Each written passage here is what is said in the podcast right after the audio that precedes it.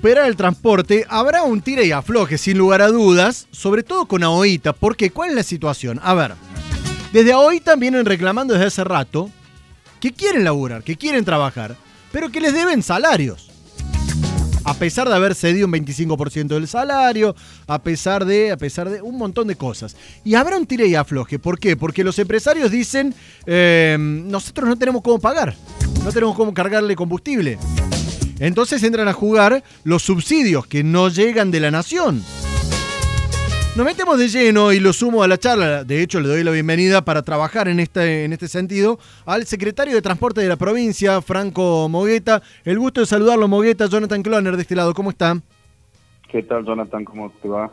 Bueno, eh, decía esta introducción de que eh, ya Nación habilitó el transporte interurbano y este tira y afloje, ¿no? Que ahorita quiere trabajar, pero todavía tienen deudas. ¿Cómo se va a solucionar esto?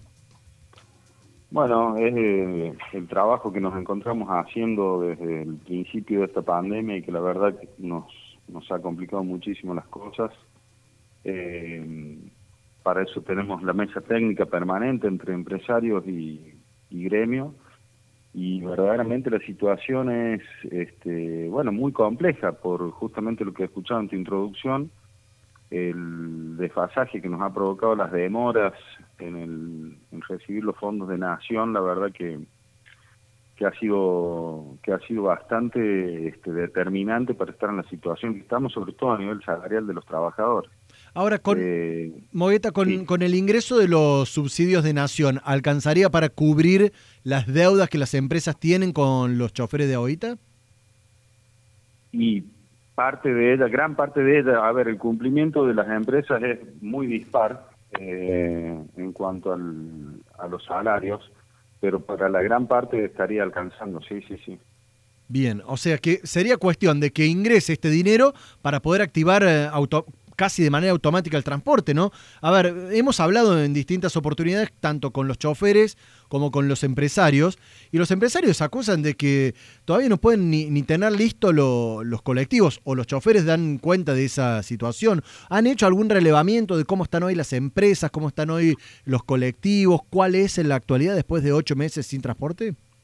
Sí, claro, por supuesto. Eh, como te decía, a esos fines se armó la mesa técnica de a, través de la cual vamos monitoreando y siguiendo cuál es el estado de las empresas.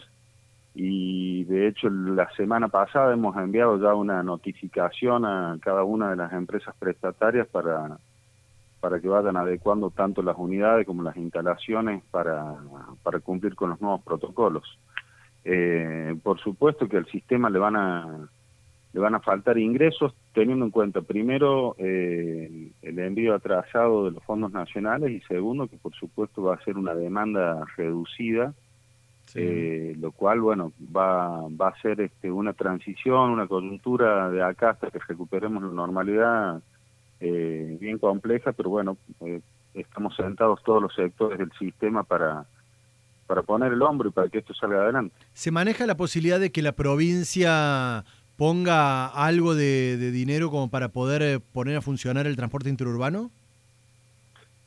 Nosotros, la verdad que si los fondos nacionales llegan a tiempo no debería hacer falta eso. Eh, por supuesto que todos los esfuerzos eh, que haya que hacer se harán.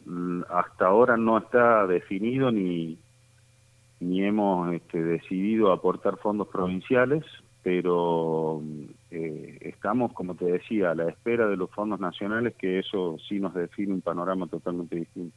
Siendo optimistas y mirando esta línea de tiempo, ¿no? ¿Cuándo deberían llegar los fondos y cuándo podría arrancar el transporte interurbano?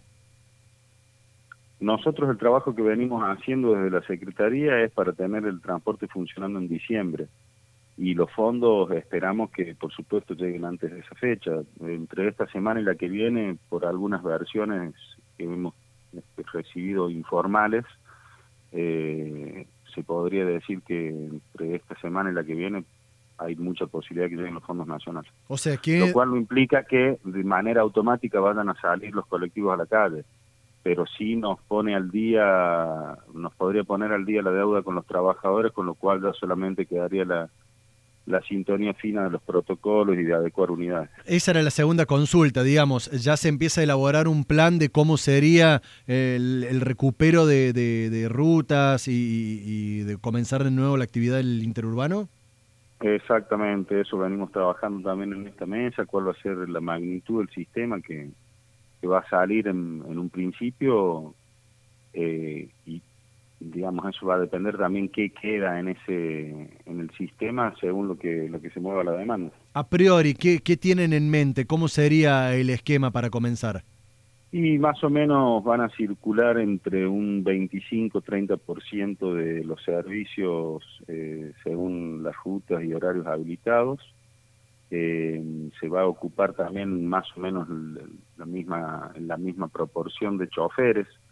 En Córdoba los interurbanos tienen aproximadamente 3.200 choferes, eh, calculamos que van a empezar a trabajar 1.000 y como te decía recién, va a depender, no, no es el sistema definitivo por supuesto, sino que según cómo se comporten los pasajeros, digamos la cantidad de pasajeros, el volumen que se vaya observando que se mueve, para eso también tenemos un, un centro de cómputo que por supuesto es una herramienta valiosísima para, para poder medir ese tipo de comportamientos y iremos adecuando, haciendo las adecuaciones necesarias según eso. Bien, eh, secretario, para pasar en limpio, entonces, en los próximos, eh, en la próxima semana, 10 días deberían de ingresar los subsidios de Nación para en diciembre poder tener activo ya el transporte interurbano con este esquema escalonado que hacía mención, ¿es correcto? Así es. Franco Mogueta, secretario de Transporte de la provincia de Córdoba, muchísimas gracias por los minutos al aire. A ustedes, Jonathan, un saludo a toda la audiencia. Hasta luego. El viento los cría, el cuarteto.